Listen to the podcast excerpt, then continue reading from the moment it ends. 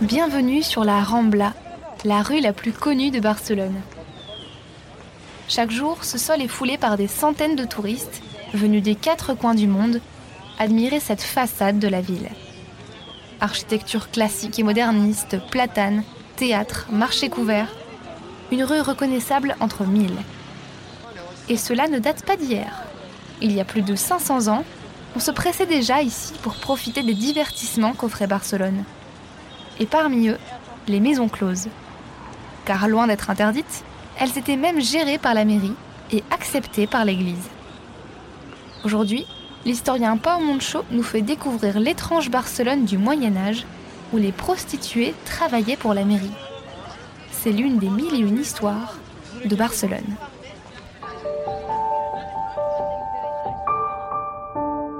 Les mille et une histoires de Barcelone, un podcast Equinox Radio.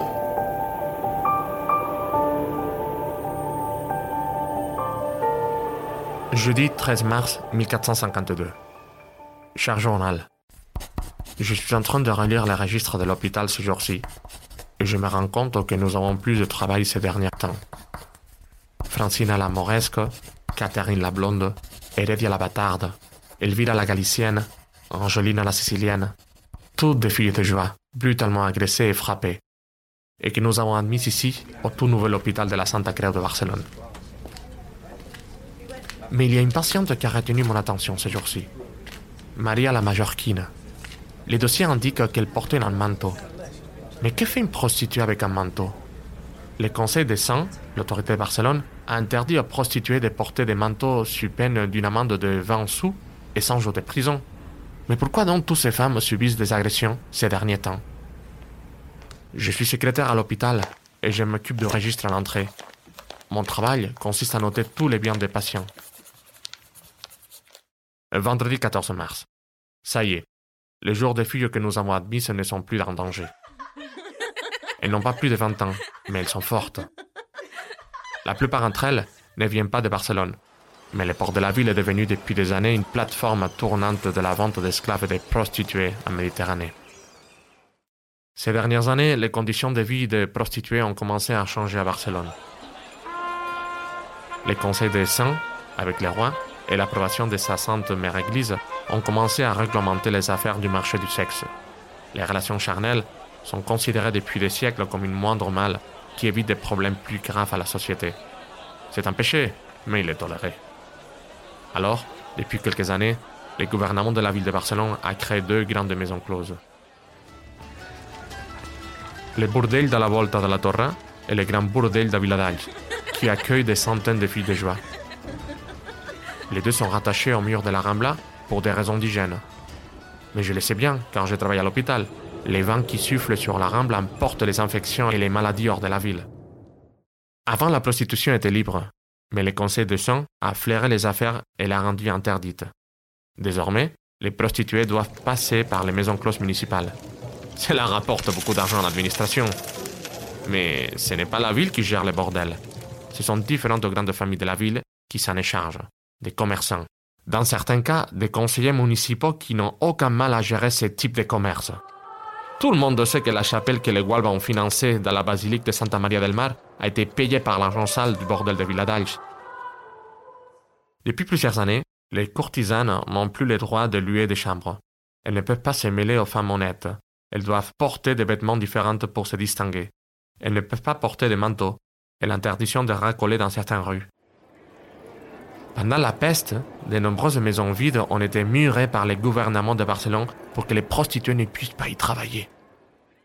Samedi 15 mars 1452. Maria la Majorquine s'est réveillée, après avoir passé plusieurs jours inconsciente. Elle explique que des hommes ont rentré chez elle et l'ont battue. Ils ont forcé la porte de sa maison pour la cambrioler. Elle dit qu'elle habite à côté de la Rambla. Dans les couloirs de l'hôpital, on raconte que ces femmes ont été battues par leurs anciens entremetteurs. Depuis les dernières réformes, elles ont commencé à travailler dans les bordels de Villadals. Elles ne veulent plus travailler dans la rue, ni être extorquées par un proxénète. Dimanche 16 mars. On raconte que l'un de ces entremetteurs, le plus connu de ces dernières années, est de retour. C'est Pera Bruganell, le boiteau de la Rambla. Il avait été arrêté il y a quelques années et a été ridiculisé en public. On lui avait fait parcourir la rue à Dodane. Et les passants l'insultaient et les frappaient avant qu'il parte en exil. Mais on dit qu'il est revenu et qu'il veut se venger des filles qui ne veulent plus travailler pour lui. Ça fait des jours que les autorités le cherchent. Lundi 17 mars. Certains habitants del Carré de las Tapias disent avoir vu Pere Bruganell errer dans la ville. La nouvelle s'est vite répandue dans les chambres de l'hôpital. Les filles, pour la plupart déjà guéries, tremblent de peur, car ne veulent pas sortir ici où sont à l'abri. Certains pensent même à arrêter définitivement la prostitution, me disent les infirmières. Mardi 18 mars. Aujourd'hui, cette Geraula rend visite aux courtisanes qui sont encore à l'hôpital. Elles ont une dizaine.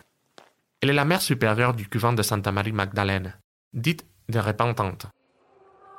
Elle leur propose de passer d'une vie faite de péché et de luxure à une vie de repentance auprès de Jésus-Christ. Après cette visite, j'ai entendu les filles discuter entre elles sur la meilleure chose à faire. Certains évoquent aussi la maison des Égyptiennes, une sorte de centre multisoins pour femmes.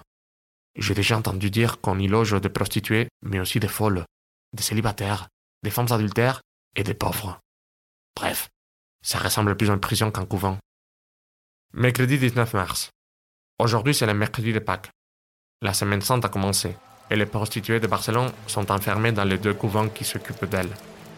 Sainte Marie Magdalene et Sainte Marie l'Égyptienne, à côté de l'hôpital.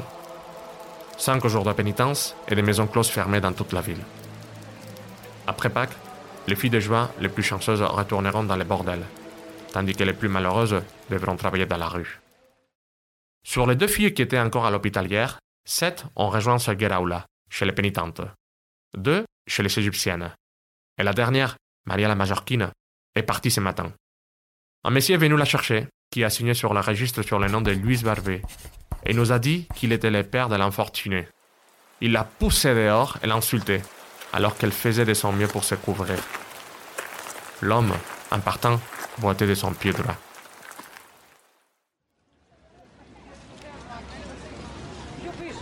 Plus de 500 ans après, les choses ont changé. Même si les maisons closes existent toujours, elles ne sont plus gérées par la mairie et elles n'ont plus rien à voir avec l'église. Les anciennes maisons closes municipales ont disparu de la Rambla, mais on peut encore voir dans la Barcelone d'aujourd'hui une trace qu'elles ont laissée. Dans le quartier du Gothique, on retrouve encore des visages de femmes taillés dans la pierre au coin des rues.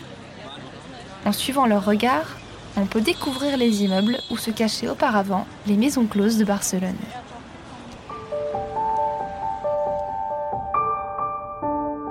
Les mille et une histoires de Barcelone, un podcast Equinox Radio.